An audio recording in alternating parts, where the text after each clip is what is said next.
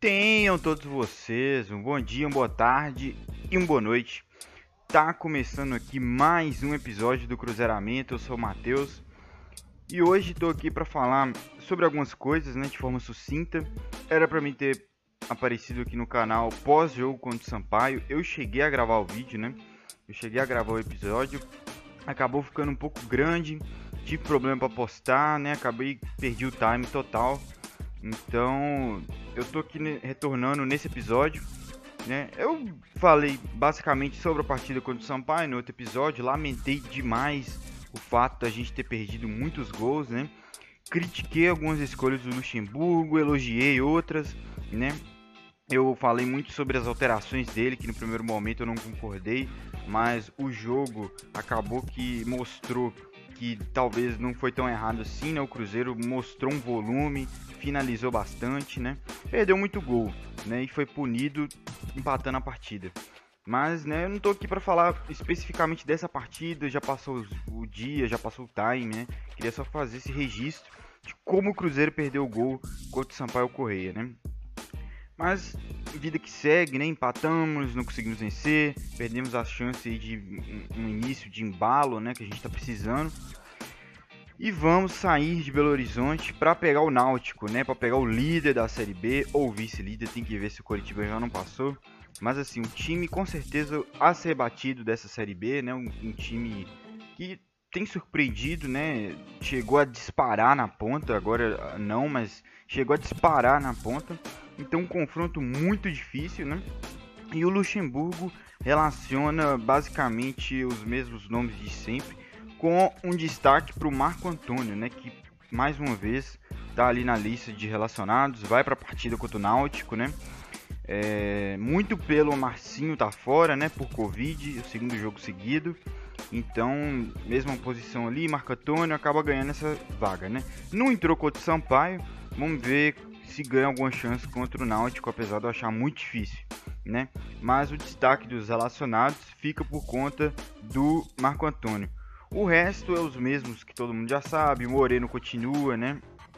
Tem a volta do Bruno José, que cumpriu suspensão contra o, o, o Sampaio Correia, né? Levou o terceiro amarelo, cumpriu suspensão, volta né? E é bom porque sobe um pouco o patamar do time, né? O time com jogando com o Felipe Augusto, né?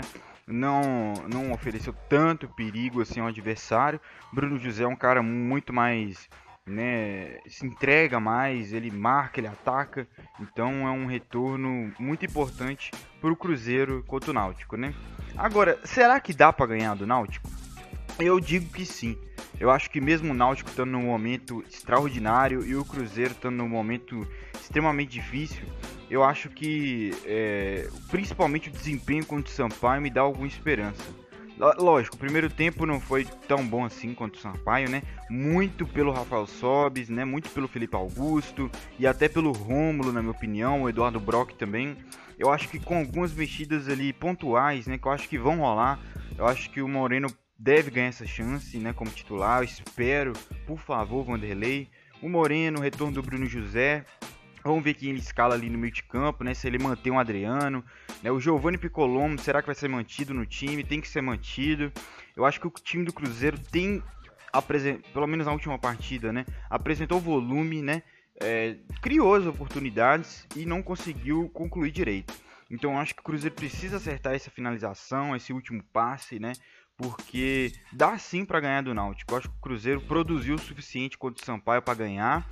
E o Sampaio é um bom time do campeonato, né? O Brusque também era. Então, é, dá para ganhar do Náutico sim. É preciso acertar essa finalização. Parar de perder gols absurdos, né? Como se o Rafael Sobis perdeu contra o Sampaio Correia. A gente precisa, quando a bola chegar, mandar para dentro. Né? A fase já não está excelente, então a gente não pode dar sopa pro azar. Tem que matar o jogo. Eu acho que o time apresentou uma pequena evolução ali no segundo tempo contra o Sampaio, né? Que me leva a crer que o time pode, nos aflitos, ganhar do Náutico. É preciso acertar a finalização, é preciso acertar a defesa, né? A gente vai ter a volta do Matheus Pereira, o João Vitor tava mal, né? Vamos ver se ele vai manter o Brock. Se manter o Brock tem que ter mais atenção, né? Levou muita bola nas costas contra o Sampaio em contra-ataque. Tem que ter mais atenção, ele, ele é lento, né? ele tem que estar tá mais ligado no jogo. Se não, a gente tem ótimos zagueiros aí para entrar no lugar do Brock. Ótimos, não sei se tem no plural, mas pelo menos o Paulo, né, que tá no sub-20, desceu, tem que ser reintegrado ao profissional, né? É um cara que com certeza tem nível para ser titular, mediante esses que estão jogando aí, né? Então, para o vídeo não ficar muito grande, eu não conseguir postar, né, de novo, não correr esse risco. Eu vou estar encerrando esse episódio de hoje. Eu queria só fazer esses, essas pontuações, né, falar um pouco da partida contra o Sampaio, mesmo que seja bem pouco mesmo, falar dos relacionados contra o Náutico, né, e o que eu espero dessa partida, se dá para ganhar. Dá para ganhar. Então vamos ver como o Cruzeiro vai se sair. Na terceira partida, de Vanderlei Luxemburgo no nosso comando. Na quarta, né? Na quarta partida de Vanderlei Luxemburgo no nosso comando. Então se inscreve no canal, deixa o like para ajudar o canal a, a, se manter, né? Para estar tá chegando para mais cruzeirenses também. E é isso. É o cenário novo, né? Que, que ainda tem que ser ajeitado. Né, muita coisa acontecendo, ainda vou dar uma ajeitada aqui nesse cenário, explicar melhor também em outro momento. E é isso, vou estar tá voltando aí pós partida contra o Náutico.